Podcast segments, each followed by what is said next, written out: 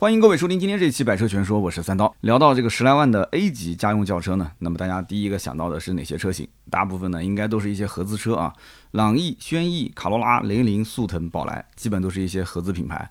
那么这几台车呢，确实常年在这个销量排行榜上面都是霸榜啊，尤其是这个轩逸，之前我们也说过啊，虽然说呢有一点作弊的嫌疑啊，新款老款的销量是放在一块儿的。那么一年能卖多少台呢？新老轩逸加在一起，二零二一年的销量四十九万三千八百六十八台。你看看啊，这个数据接近五十万辆啊，非常的夸张。不过呢，隔壁的这个丰田卡罗拉啊，如果把雷凌的销量一起加上的话，那也有四十五万台啊，基本上不相伯仲。那么更不要说这个大众，大众呢，其实你要把速腾啊、宝来啊、朗逸啊三款车的销量加一起，一年直奔八十万台，八十万台啊。所以呢，这个合资车确实啊，就做到现在的话，A 级轿车里面基本上是属于称霸市场了。水桶车型啊，啊，水桶车型就是没什么明显的缺点，也谈不上什么明显的优点啊。但是老百姓呢，就是买个信任感，觉得这些车子呢，啊，反正能开能用就行啊。品牌也过硬，而且在市场上迭代这么多年了，该有的问题也早该出现了，没有也就没有了，对吧？保值率也不错啊，价格呢也能接受，所以呢就愿意刷卡买单。那么在市场上呢，还有一些这个运动型轿车，虽然说它的优点跟它的缺点都非常的明显，但是呢，它的粉丝忠诚度非常的高，销量数据虽然没有那么夸张，但是如果说你不让他买，哎，我跟你讲，这些准车主他就茶不思饭不想，食之无味是夜不能寐，整天魂不守舍，就感觉像是失恋了一般。比方说像这个马自达的昂克赛拉，是不是？本田的思域和型格啊，想买的人基本上你也是拉不回头的。那么这三款日系的啊偏运动型的 A 级紧凑型车，这些车型跟对手比，其实空间差不多的情况下，它的运动型的设计，哎，还是蛮吸引人的。包括所谓的这个操控性宣传的也很到位，就让很多的一些准车主啊神魂颠倒。这个呢，相当于卖的不是客户，卖的是粉丝。那么特别是像昂克赛拉这款车，我们之前也详细聊过，不买的人呢，觉得说这个车动力也很一般，开起来呢也是光吼不走，价格呢也很贵，而且还没什么优惠。可是买它的人觉得呢，哎，这就是品味，恨不得马路上就他自己一个人开才好。小众是什么？我之前说过，小众就意味着脱离群众，小众就意味着与众不同啊！花小钱能装一个很大的那个啥，是不是？就这种感觉特别的爽。而且马自达的 AT 变速箱反应确实快啊，这个创驰蓝天整体的这一套技术确实还是有一点有点东西的啊，转向也很精准。平民车型当中开出了小跑车的感觉，人马合一的说法确实不是空穴来风啊，有两把刷子。那么思域和型格这两款车呢，呃，也是同样的道理啊。本田的 L 幺五系列发动机从中大型 SUV 到紧凑型的轿车啊一直在用，稳定性也很好，而且性能啊、油耗啊各方面平衡的也不错。CVT 的变速箱虽然有一些拖后腿，但是呢，你比起同级其他车型的 CVT，本田的这个 CVT 已经算是 CVT Sport 加版本了啊，再加上。本来本田就有这个 GoDM 的传说啊，本田的标就可以叠加 buff 的加成，所以思域一直是同级运动家轿的标杆之一。好，我们说了这么多，好，那么在十到十五万这个轿车领域里面，你看一看，有这么多座大山压在前面，如果换作是你啊，你是一个国产的品牌，你还愿意去挑战合资的这些车型吗？你是想放弃这个市场？赶紧造几台国人喜欢的 SUV，多赚点钱，还是说啊，你选择后者，你就哎，我就要死磕啊，我就要去干你们，我就要去造一款车跟你们去单挑，哎，你想选哪个是吧？我相信大多数人还是选前者，选后者的还是比较少。那么今天我们聊的这个品牌领克啊，领克零三的新款，其实领克选的就是后者，我管你几座大山压在前面，该炸掉炸掉，炸不掉就挖隧道。啊，反正我肯定不会绕道走的啊！你五十万一年的销量，对吧？还是八十万一年，跟我无关。老子自己玩自己的文化，哎，我打造自己的调性，我拥有自己的粉丝就行了。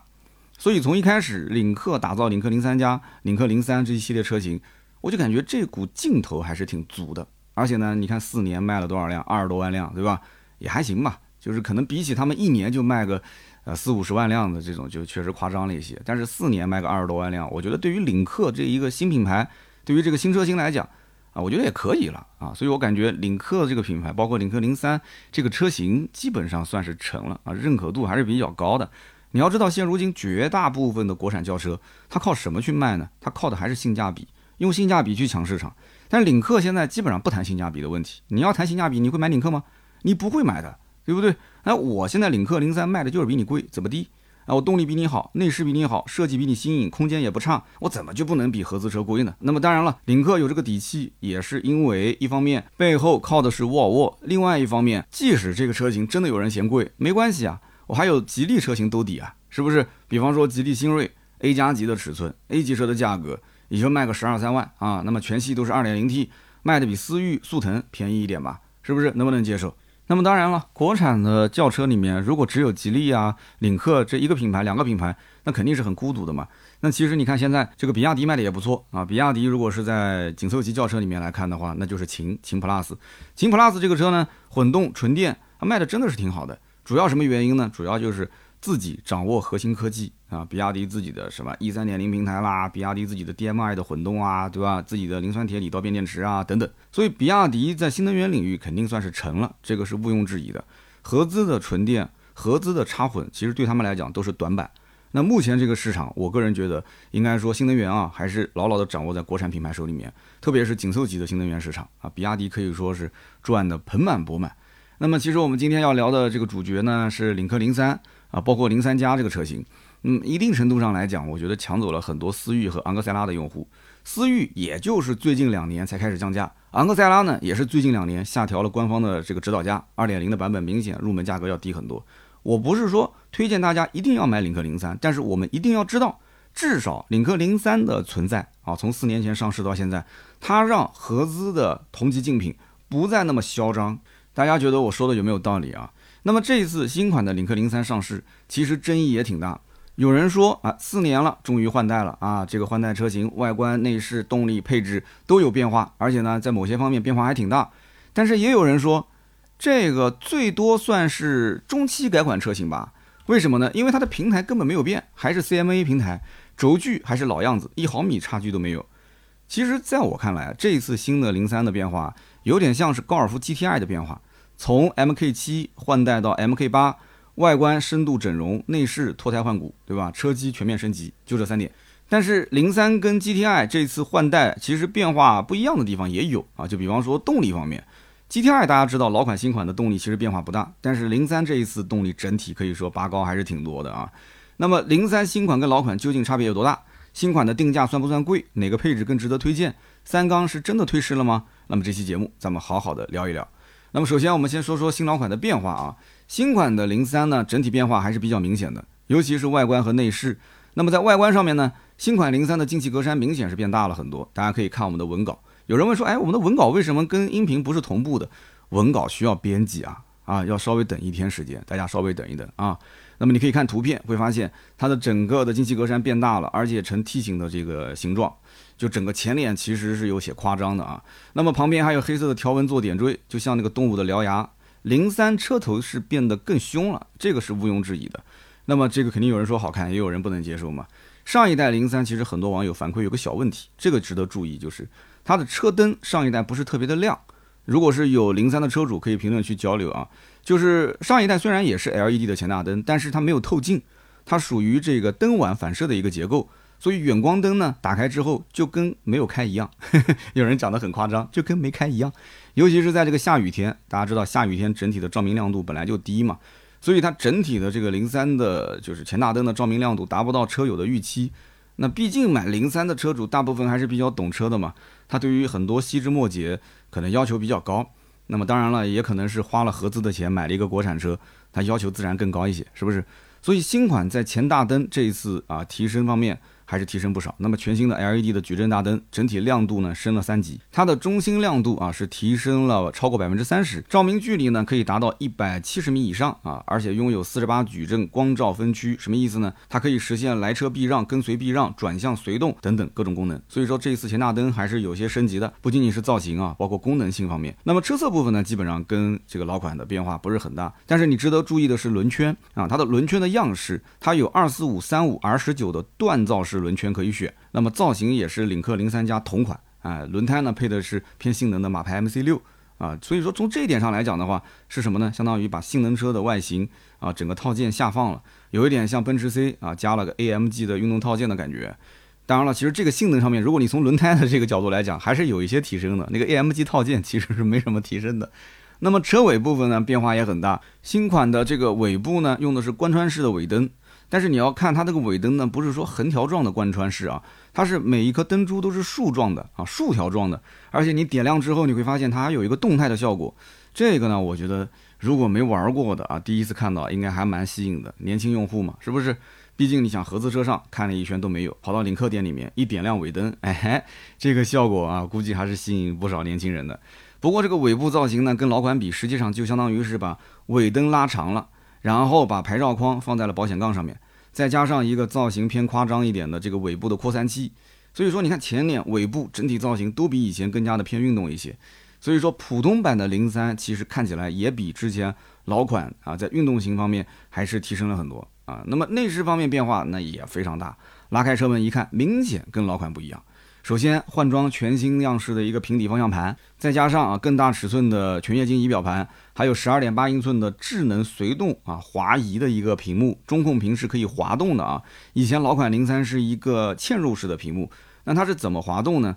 它不是左右，不是像那个深蓝 S L 零三啊左右滑，它是上下滑动，上下滑动调节这个角度，为什么呢？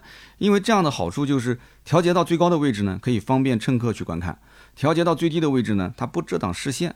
那么还有中控的空调出风口啊，这个位置和样式也是进行了改动。那副驾驶的出风口呢，是用一个贯穿式的设计，大家都可以看文档啊，比我讲起来更加轻松一些。电子挡把也是更新了造型。那么前方还设计了两个手机卡槽啊，左边那个是放东西的，右边呢是无线充电。其实可以设计两个都可以充电啊，成本会高一些。中控台的下方也是做了一个掏空处理。那当然了，大部分其实等待买新款零三的车主。关注的可能不是这些变化，他关注的是什么呢？是这一次新款的车机有没有换新啊？就是芯片有没有更换？新款零三其实啊，跟极氪零零一一样啊，也都用上了高通骁龙的八幺五五芯片，不错，鼓掌啊！那么之前呢，我们在试驾体验的时候，前两天正好是零三邀请试驾嘛，小谢去的，小谢回来就讲说，哎呀，这个试完之后啊，不管是导航还是语音控制，比老款确实好用太多。大家也知道，小谢是 AMG 车主啊，他对性能车啊，对于这些偏运动车型都比较感兴趣。之前探店也探过好几次领克店，所以说他回来给我们讲的感受就是好用很多。那我看很多媒体呢说的还比较含蓄一些啊，可能是要照顾这个老车主的情绪，对吧？毕竟极氪零零一的这个车机芯片也换了，对不对？这这这领克嘛，对吧？稍微缓一缓啊。那么老车主可能就是媒体要如果说的太好了，那他可能会哭晕在厕所里。那么新车搭载的是十二点三英寸的液晶仪表。分辨率、清晰度啊也提升不少。总结来讲，就是新款零三的外观和内饰变化，就让我们感觉有一点开始极客化啊！你明显能感觉到，就是有点极客化，极客零零一啊。所以我在想，今后燃油车跟电动车的边界会不会越来越模糊？你看现在燃油车最后的倔强啊，我就造成燃油车的样子，我就不往电动车上靠，我们魏晋分明。但是你看，今后很有可能，燃油车造的像电动，电动车造的就像电动车，对吧？所以我们可能很难再从外观啊、内饰方面去判断说哪款车是燃油的，哪款车是电动的。你现在其实还是很容易分辨的，对吧？那么再聊一聊新款的领克零三的智能驾驶啊，它的智能驾驶辅助系统呢，硬件方面用了十二颗超声波雷达、五颗毫米波雷达、四颗高清环视摄像头加一个前视的高清摄像头。应该讲中规中矩啊，就在燃油车领域里面，我觉得还是可以了。你要放到新能源的话，那新能源这一块内卷嘛，卷的就是完全不像样了啊。那什么激光雷达，这都很常见了。现在，那么它现在目前呢，新款零三是可以实现二十五项的智能驾驶辅助。那么领克零三的老款啊，智能驾驶辅助我是测过的，而且拍过视频。那么这一次小薛同学又试了新款，我们俩交流下来，其实有一些点还是比较一致的啊，就是领克的这个智能驾驶辅助系统。应该说算法是比较严谨的，什么意思呢？就是你会发现它跟车的距离，哪怕拉到最小的话，它其实跟前车的距离还是比较远。主动刹车的介入呢，相对也比较柔和，就没有太突兀的感觉。那么你要如果开启智能驾驶辅助，你明显能够感觉到，就是它的方向自动修正啊，它这个逆矩还是比较大的。就我们知道，如果你要是打转向灯，它会自动解除，你可以打转向；但如果你不打转向灯，你要强行变道，你明显能发现方向盘上面那股劲啊还是比较大啊，它跟你对着干。它不像有一些日系的这个智能驾驶辅助，如果你开启了之后，呃，你要没有打转向灯，你直接打方向，哎，你会发现智能驾驶辅助立刻就解除了，就生怕多干一秒的活，我不干了，我不干了，你自己接手，你自己开，就这种感觉啊。那么在外观的尺寸方面呢，新款的领克零三长宽高分别增加了二十七毫米、三毫米、十二毫米啊，轴距没有任何的变化，所以理论上来讲呢，这个车的内部空间呢是没有太多变化的。从外观上来讲，也没有明显的加长啊。那么在动力方面呢，新款的零三有了很大的变化啊，这也是重点要说的啊。首先就是普通版本取消了之前的三缸一点五 T，呃，那这个呢有人讲好啊，对吧？没有三缸了，但是我告诉你不是好事，为什么呢？因为它入门价格就变高了，原来十三万多，现在十五万多，是吧？但是我相信大概率今后还是会上，会上那个四缸的一点五 T。现在吉利全系不都上四缸一点五 T 的吗？那目前我先不上，为什么呢？我上了之后，你很有可能联想到吉利，我先不上这个，我先用二点零 T 拔高一下我的整体的品牌调性。所以说。呃，整体的燃油版全系都是 2.0T，而且是升级到了 T5 发动机的这个动力总成。那么混动呢？对不起，混动用的还是三缸的啊，三缸 1.5T。但是混动我要说一句啊，它其实混动三缸啊，用的这个发动机它是之前优化过的。我在之前拍视频讲这个领克零六的时候，我跟官方工程师还确认过这件事情，就为什么没有淘汰掉这个三缸的一点五 T 去用四缸？这样的话，明面上来讲，对吧？大家都在吐槽，都不敢买三缸，都是闻三色变。你为什么？混动还要用三缸呢？你明明有四缸一点五 T 啊！那人家说了，其实这个发动机用的技术并不差啊。你用四缸，其实我说一句不该说的话，反而是退步了。就四缸的那个一点五 T 的技术，其实反而退步了。但是说这个吉利肯定不开心啊。所以说，目前我们总结来讲，普通版本其实提升的最为明显。新款的领克零三，我可以非常确定的告诉你，普通版本值得入手。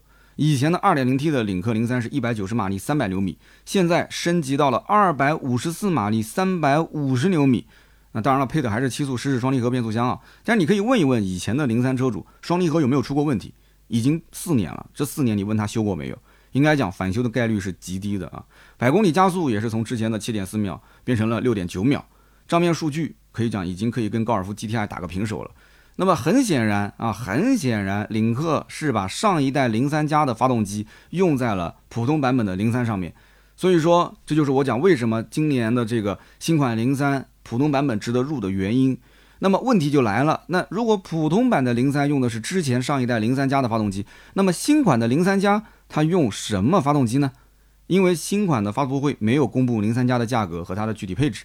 哎，我告诉你，其实答案也很明了，答案就是新款零三加和零三加的怎样用的都是 T5 EVO EVO 的那个发动机，最大马力比 T5 版本多了十一匹，变成了二百六十五匹。在网上你可以看到之前的这个怎样的这个版本用的就是这套动力总成，最大扭矩三百八十牛米，再加上博格华纳的第六代的四驱系统啊，人家是四驱，那个呢是一个两驱版，百公里加速也提升了啊，变成了五点七秒，所以不出意外。价格应该也会调整不少。那么熟悉领克零三加的朋友应该都知道，零三加的变速箱和普通版本零三也是有所不同的。它不是双离合，是八 AT，所以你要规避双离合变速箱，你可能还是得首选零三加啊，而不是零三。但是实际在动态加速方面，我跟你讲，零三普通版本真的是足足足够用了，就是完全没有必要说为了这个什么动力啊、操控啊去上零三加。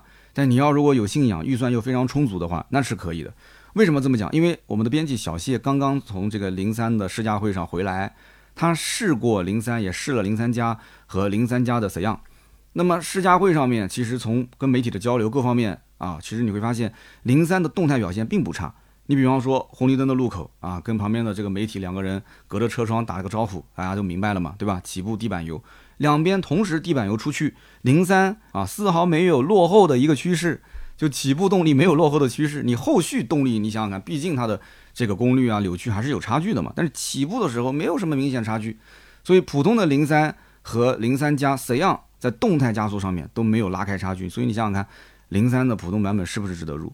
所以在我看来，真的这一次零三普通版动力升级还是比较舍得下血本的。而且你再花个五千块钱选装一个十九英寸的轮圈和运动排气。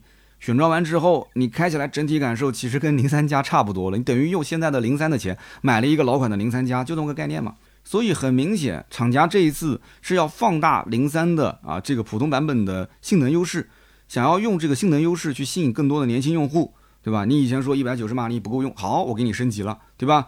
那么熟悉的人一听就知道你用的是什么样的这个动力总成了。所以很明显，我觉得领克应该是要在零三普通版本这个车型上放量。去抢占市场，它这个节奏可能还要再加快一些。那一年说卖个大几万辆，对吧？四年卖个二十五万辆，对于它来讲可能觉得还是有点慢。那么在底盘方面呢，新款零三基本上没有什么变化，还是前麦弗逊，后面是异形的多连杆的悬架，前后桥都配有一个防倾杆。那么底盘呢，整体感觉就是偏硬朗啊，路感也相对来讲清晰一些，变速箱的响应确实很快，还是不错的啊，值得去试一下。所以从运动角度来讲的话，新款的零三普通版本 2.0T，我觉得性价比是 OK 的。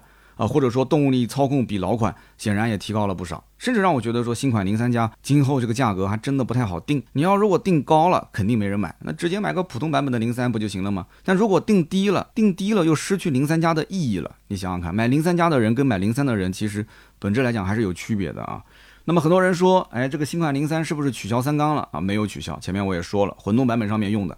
那么新款零三除了零三零三加和零三加 s 样以外，零三还有一个 EMF 的混动车型，那么这个 EMF 呢，其实大家听到最多的应该是在吉利车型上啊，比方说我之前呃长途自驾用的那个新悦 R 的雷神混动那一套动力总成，三缸 1.5T 发动机加上一个三档的 DHT Pro，那么确实比较省油。我当时全程开下来，虽然没有官方宣称那么夸张，说什么4.9个油、5.2个油，没有那么夸张，但是真实的油耗确实加满一箱油八百多公里。我实际开下来发现，表显油耗还是比较准的啊！实际油耗大概百公里六点七到六点九升左右，还是相当可以。毕竟这么大一个车呢。不过它和就是领克零三和星越 L 雷神一样，还是上的是蓝牌啊，它不是插电式混合动力，所以这一点你一定要注意啊。那么目前吉利的三缸机基本上都是用在混动车型上。那么之前我节目里面也提到过，这款三缸真的是实际技术含量是不低的，你可以好好研究一下，而且是针对混动系统优化过的。所以大家可以看一看，我之前讲过，就是国产的六大品牌车型它的一个大横屏。那么之前在易车网上面也有过一个非常详细的图文，我估计得有上万字，就是国产混动车型的一个大的横屏。虽然说听起来啊，吉利的这个三缸混动好像让人有些望而却步，但是我告诉你，你不要在混动车型里面去计较什么三缸跟四缸，那本身是有用电驱动的，对吧？本身动力肯定是不缺的。车子里面也没有你明显感觉到的这种什么震动噪音，你慌什么呢？我就不知道你到底慌什么呢？是不是？你实际用起来你只会说真香，因为什么呢？哎，油耗就是低啊。那我跟我们两名摄影师从呼和浩特一直开到响沙湾，开了几天下来，那摄影师一直都很纳闷，反复问我啊，反复问我什么问题啊？哎，三刀啊，这确定是三缸吗？我说确定啊，是三缸啊。他这三缸怎么坐车里不抖呢？我说那你没看到三缸很省油吗？对不对？跟他开玩笑啊，他还一直以为是给错车了啊。那么我们再聊一聊新款的零三的定价到底贵不贵？新款零三目前售价十五点四八到十七点六八万，混动版本十五点七八到十六点九八万。那要说这个定价贵不贵？我觉得从两个角度分析啊。首先就是燃油版这个价格对比之前二点零 T 的领克零三，如果你看的之前的就是二点零 T，你会觉得说，哎，好像不太贵。为什么呢？因为它不仅外观内饰各方面配置都做了很大的变化和升级，动力之前是 T 四升到了 T 五。啊，车机芯片还做了升级，那整体价格只贵了四千块钱，那你觉得贵不贵？那肯定是买新款不买老款吗？那么如果说你之前看的是老款领克零三的 1.5T，那你可能就会很纠结了。为什么？以前 1.5T 的入门价格十三点四八万，三缸的 1.5T 啊，那么现在新款入门价格十五点四八万，差了多少钱？差了两万块。那么加上购置税，加上保险，那新款最低配的零三落地要到十七万。十七万啊，我兜里没这个钱啊！你要知道，十五六万的裸车价已经可以买到本田思域、包括型格啊这些车。那国产的二点零 T 的 UNI-V 顶配也不过才十四万，是不是？你不要忘了，之前三缸零三其实一直还是有优惠的，优惠还挺大，一万多块钱。那么现如今新款的领克零三如果刚上市没有优惠，那实际上新老款的入门价的价差应该要去到三万上下。所以说啊，对于原本准备买老款二点零 T 版本零三的客户，他会觉得新款值得入手，但是对于准备买老款 1.5T 版本，甚至还期待能不能优惠超过两万的客户，那对不起，这一次看到零三的新款售价，那肯定会非常失望啊！那在网上说两句牢骚话，这也是正常的啊。所以总结来讲，不能说新款零三价格贵了涨了，你不能这么说，只能说入门的门槛变高了。这个有点像什么呢？就像最近这个奔驰的全新 AMG C63 啊，微博我也是转了一条视频。有人开玩笑说，一人一机，现在这个一人一个电机吗？也是签名版的电机吗？为什么大家要调侃电机呢？因为新款 C63 变成了 2.0T 加电机，在有些人眼里，AMG C63 是一百万以内唯一可以买到最便宜的 V8 的性能车，你可以查一查是不是这样。但是也有人觉得，一百万买一辆奔驰 C，你这不是疯了吗？那好了，现如今不用疯了，AMG C63 变成了 2.0T 加电机的，对吧？连声浪都没了。那难道说为了环保啊，奔驰的 AMG 车型今后就不搭载 V8 发动机了吗？其实不是的，是奔驰把 V8 的门槛调高了，一百万以内买 V 八发动机的性能车已经成为历史了，没了，两三百万还是可以买到的啊。就比如说 AMG 的 G63，你看一看奔驰敢不敢把 AMG G63 啊三百多万的车变成 2.0T 加电机啊？他肯定不敢。包括 AMG GT，还有这个 GT63，卖个两百来万，你看他敢不敢变成 2.0T 四缸加电机啊？打死他也不敢。他真要这么做，那对不起，AMG 彻底就没有信仰，没有信仰就没有了灵魂，以后就不会有人买。这样子的话是连锁反应，整个奔驰的品牌力下滑会非常严重。所以并不是 C63 没了灵魂，而是奔驰让你玩 V8 性能车的门槛调高了将近一百万，就这么简单。所以这是一个商业的运作，对吧？就是停掉了，不让你玩了，是不是？十年前一百万玩 V 八 AMG，十年后你至少掏个两百到三百，你说是不是这么个道理啊？那么很显然啊，领克应该也是从 AMG 这里得到了灵感啊。不过大家呢也不用操心啊。那我猜测零三呢今后要想放量，大概率后期还是要出四缸一点五 T 的版本。他为什么一开始不推？很简单，领克先把调性定在这个地方，是不是真的死忠粉丝第一批尝鲜的，他自然会去买 2.0T 的这个版本。那么如果说你一直想要等这个十三万多的版本，也想买零三，价格可能就是预算上不了，不要着急，一定会有的。为什么呢？因为现在整个的吉利车系都在用这个 1.5T 四缸发动机去替换三缸的，所以领克完全没有理由不用这个四缸 1.5T，对不对？你不管是从跑量啊去。平摊成本各方面，还是从降低它的入门门槛，它没有任何理由不上，只不过暂时不上。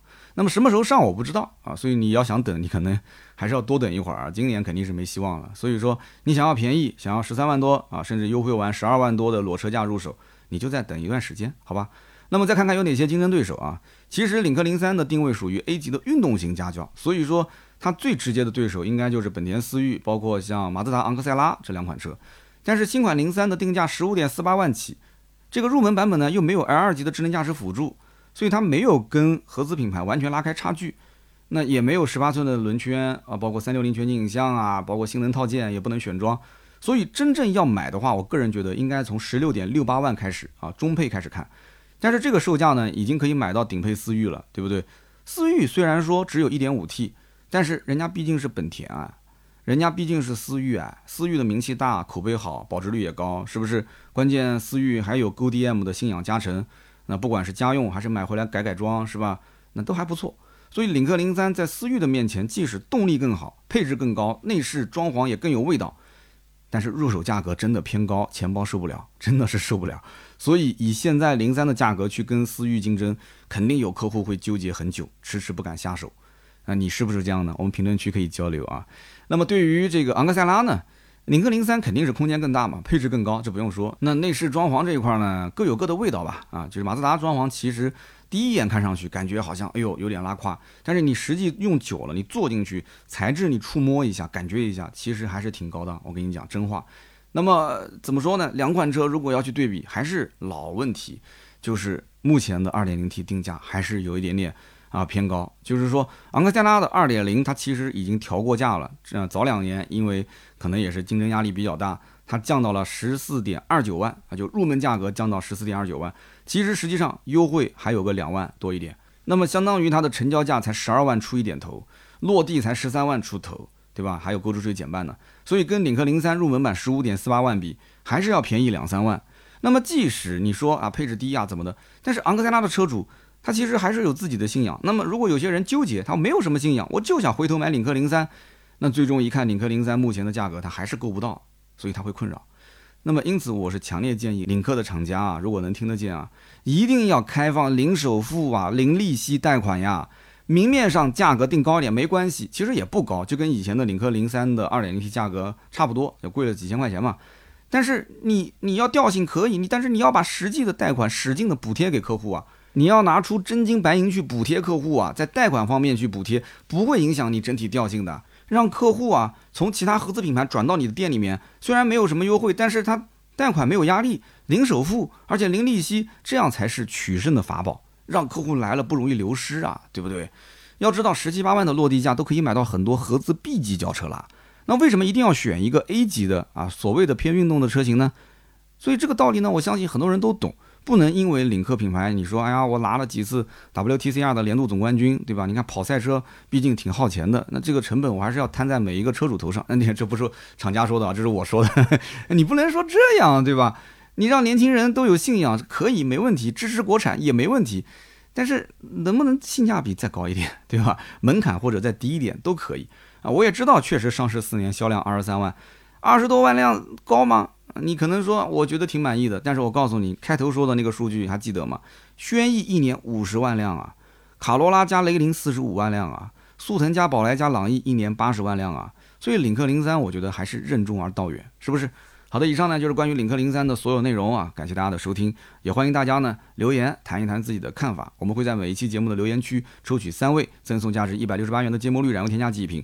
那么如果身边正好有人对这个品牌、对这个车型感兴趣，也欢迎转发给身边人，也许对他会有帮助，也是对我节目的支持。好，下面是关于身边事的环节啊。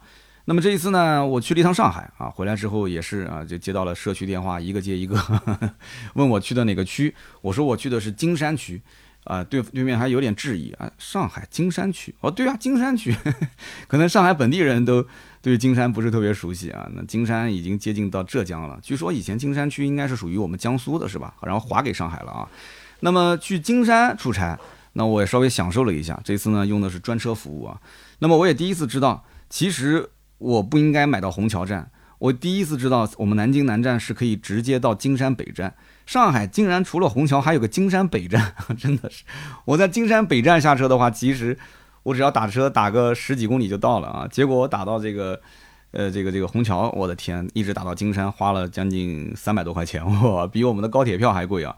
那么当地人也跟我讲说，金山的方言跟上海话本身还是有一些差距的啊，就像这个奉贤啊、南汇啊，包括崇明啊，讲话确实有差距。我我之前有一个崇明的一个同学，他说的这个我感觉就不是上海话。他说：“这个一个月啊，上海人讲要一个耳朵，对吧？一个耳朵一个月啊。他们崇明说话就是一个女啊，一个女啊。的确，就跟我们南京的高淳一样啊。高淳人说我是高淳人，不会说是南京人，因为高淳人说话，我们南京人彻底听不懂。那么这次打专车呢，也是给我长了一些经验，跟大家分享一下。一会儿我再跟你说一个专车司机的故事，很有意思啊。那么专车这次是提前预约的，而且包括有的时候客户会帮我约专车。”约专车都是会提前在停车场停着等你。那我好几次在高铁站打车，那遇到了什么问题呢？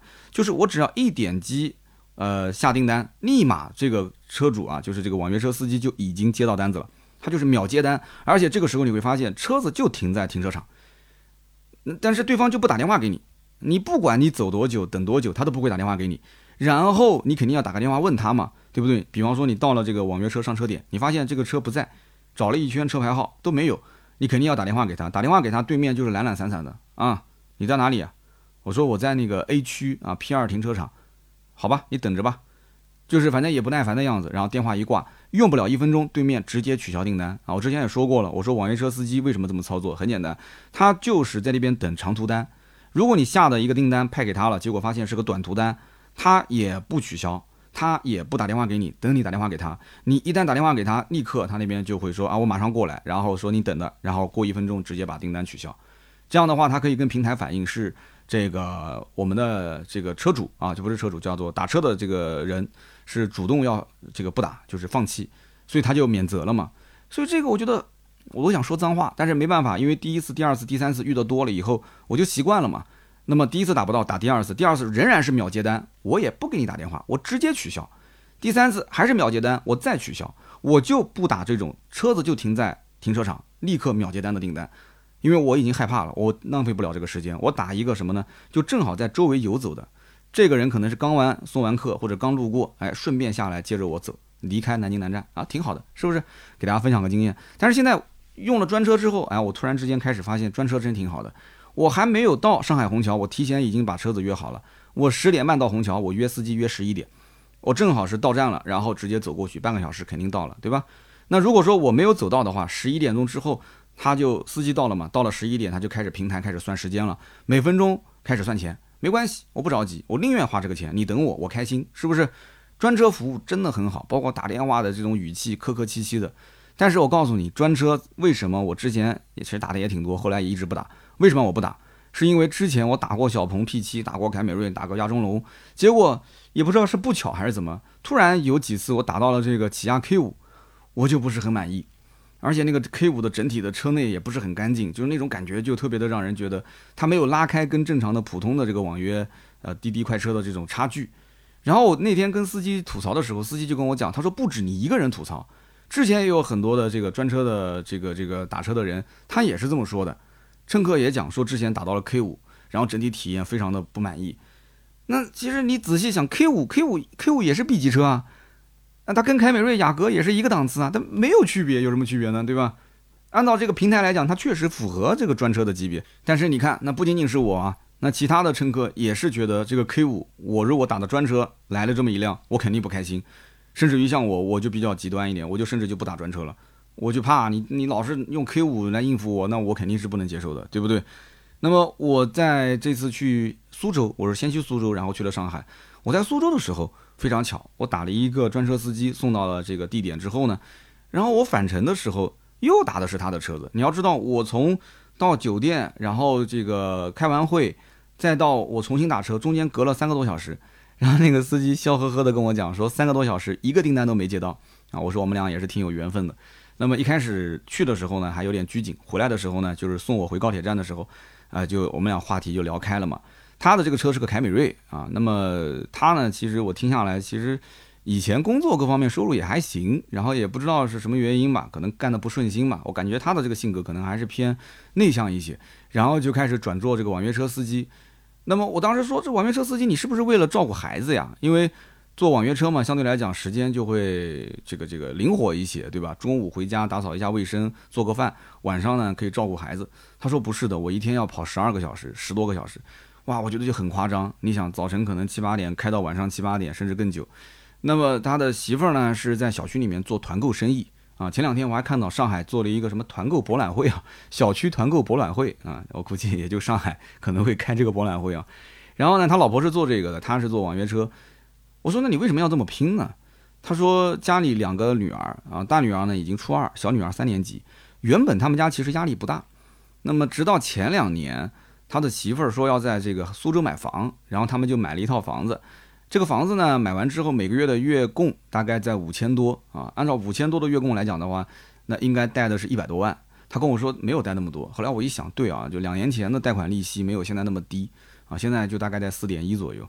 所以说他每个月月供五千多，压力一下就上来了。两个女儿上学的费用、吃穿用的费用啊，各种培训班的费用。老婆呢，白天呢不是很忙，但是一到晚上，她要搞团购嘛，她就非常忙。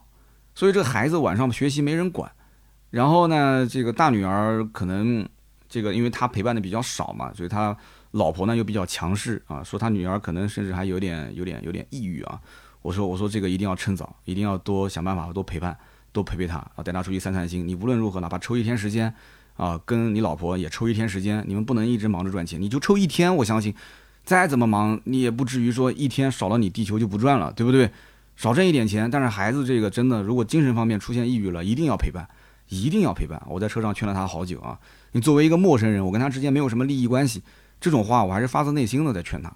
你不能一直没有花时间精力去跟他去沟通去交流，你哪怕做做样子你也要做，是不是？孩子是很敏感的，所以呢，这个哥们儿我感觉他确实也很为难，那个表情啊，对吧？也比我大个几岁吧。所以这怎么讲呢？就他们俩就可能是因为这方面，就是有一些矛盾啊。从买房开始就有一些矛盾。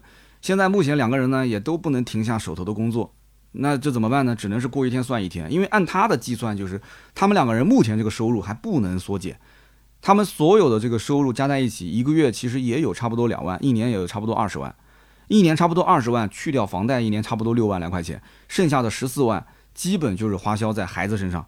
啊，各种培训班啊，上学啊，补课啊，然后再加上日常的开销，所以他基本存不下钱。然后当时我就给他一个思路，我说孩子真的需要那么多补课吗？对不对？而且都是一对一的辅导，一对一的辅导那很贵的。然后在这个什么又是画画，又是舞蹈，又是这种什么乐器这些培训班，我说难道不能砍掉一点吗？就一定要把他的时间排那么满吗？对不对？他说哎呀，就我们希望孩子能能能能这个这个成才。我说成才的方式真的不是这个。父母的陪伴也很重要，父母的陪伴是教育的一部分。那可能有人讲三刀，你长期出差，你还跟我们谈陪伴？哎，我这一点我还真的跟大家讲，不是这样子的。其实我出差还真不算多，很多都让盾牌啊、小谢啊、兔子传谣啊，让他们去出。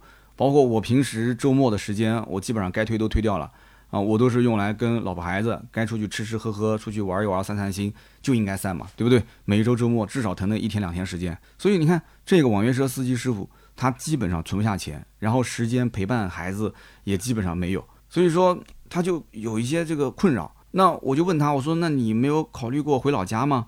他说其实原本他就主张，就是我们在这边呢就再赚个几年的钱，就一起回老家，孩子呢先放回老家读书，等我们回去之后，大家一家三口过得也轻松。但是他媳妇儿不同意，因为他们两个人在苏州待了好几年了，那么也就习惯了，买房也是媳妇的意思，而且从买房开始他就不同意，那么那现在就只能是继续干下去嘛。所以像这个。专车司机师傅这样，就从外地来苏州去打拼的这样的一些人，其实很多，而且在我们南京，我身边认识的也挺多的啊。包括你像我们家门口面条馆的老板，跟我关系很好，哎，我跟他有时候聊天。他小本经营啊，虽然说赚的不多，对吧？家里但是现在两台宝马啊，一个宝马一系，一个宝马五系，宝马五系还找我买的，哎，小日子过得也挺好。但是三百六十五天他不能离开这个店啊，就被困在这里了。但是这老板乐天派，我说你要不要扩扩张一下，扩个店什么的？我说我认识那个哪边哪边的门面房的这个这个老板啊，我说可以给你价格低一些租门面。他说我不需要，我不需要，我这个门面挺好的，就这么大，可以了。一家几口人就。啊，忙这么一个小的面馆，我觉得挺开心的，真的。那么你说这个网约车司机师傅，一套房子买完之后压力变大，然后家里还是二娃，对不对？那整体来讲，我觉得很多压力是自己给自己的。但是你说在目前他的困扰是什么？他目前困扰就是自己跟媳妇儿其实赚钱的上限已经知晓了，但是对于未来花销的上限他并不知晓，所以他时刻都会产生焦虑。你觉得是这样子的吗？那么前两天看一个新闻报道说，上海适龄的就适婚的女性。二娃的生育率才百分之十三点几，二娃生育率十三点几，我当时觉得说，你以为我觉得低吗？我是觉得十三点几已经很高了。为什么？因为据我了解，上海很多年轻人都不结婚的，还什么二娃不二娃啊？是不是？我媳妇儿也是这种感觉，说啊，上海二娃还能百分之十三点几啊，还挺高的嘛，对吧？我们都是这种感觉。那么再包括前不久有一个粉丝问我说，三十二岁想转行做二手车行不行？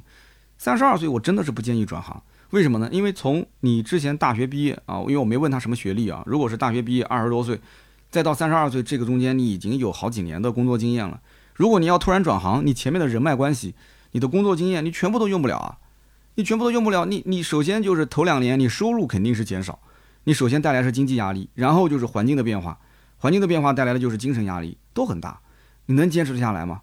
对不对？你除非是对这个行业非常有信心啊，你对这份工作非常有毅力。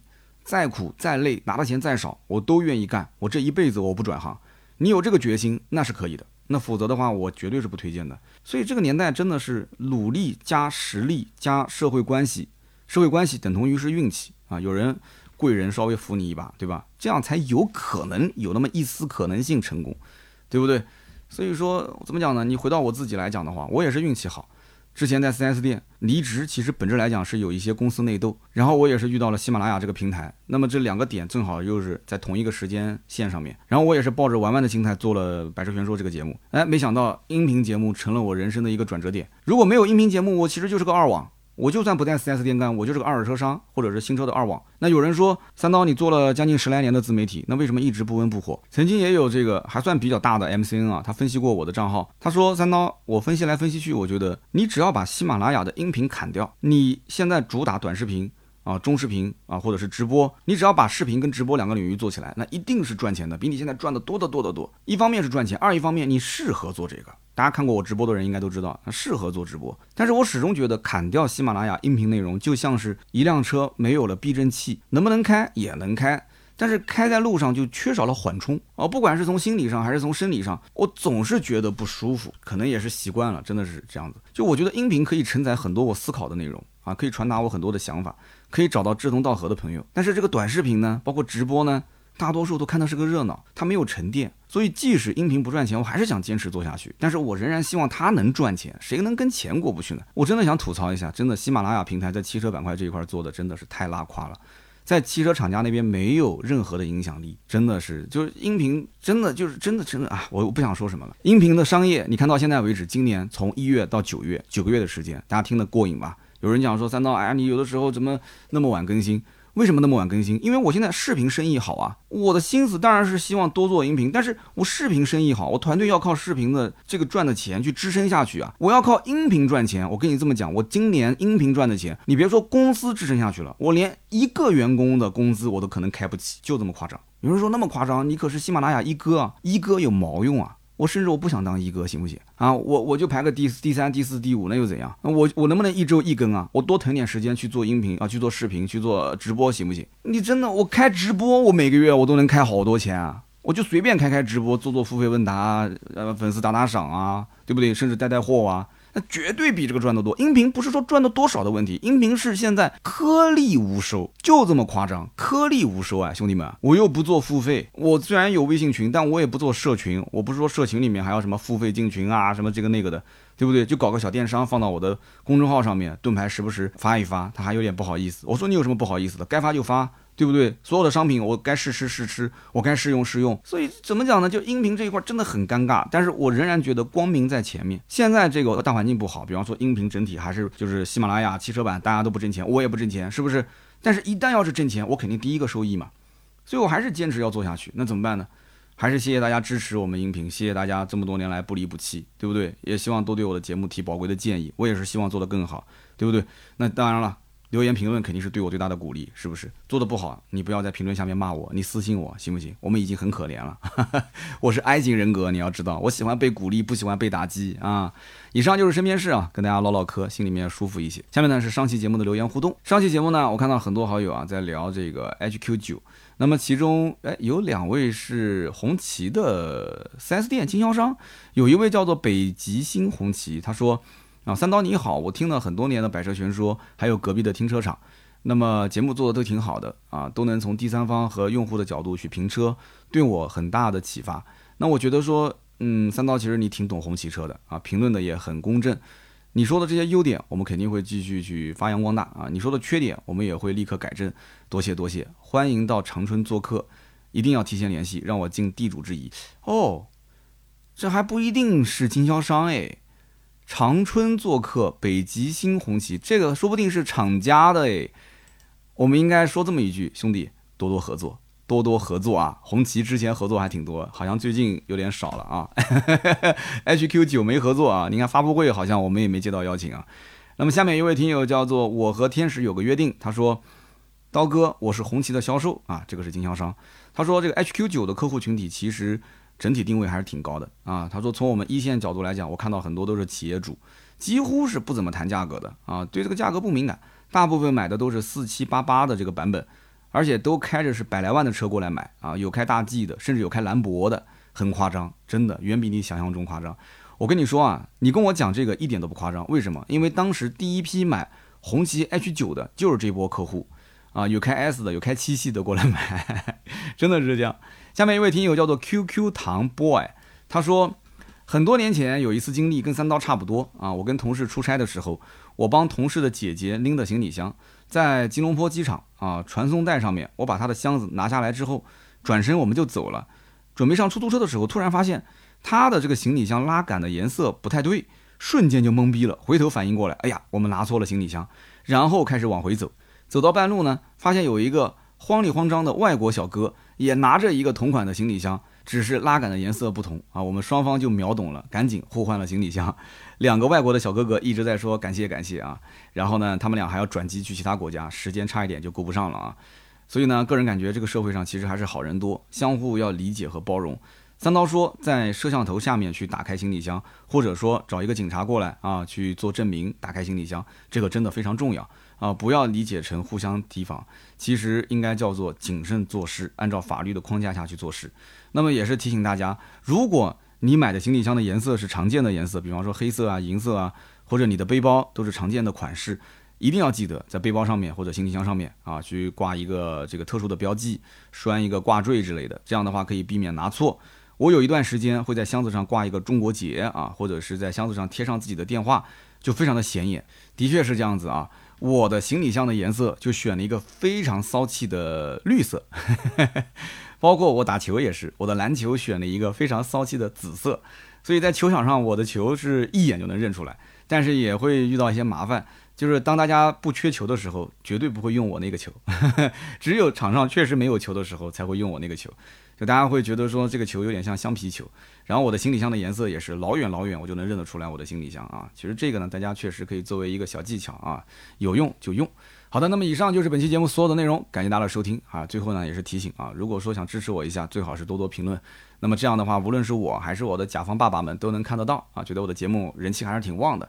那么同时呢，我也有更多原创内容，包括 B 站的这个百车全说账号，每周五更新，还有我们的抖音三刀砍车，几乎是每天都会更新啊。然后包括我的新浪微博啊，百车全说三刀，以及我们的公众号百车全说。如果还没有进我们社群的，可以进入到公众号，点击下方的粉丝进群。扫描二维码就可以进群了。那么好，今天这期节目呢就到这里，我们周六接着聊，拜拜。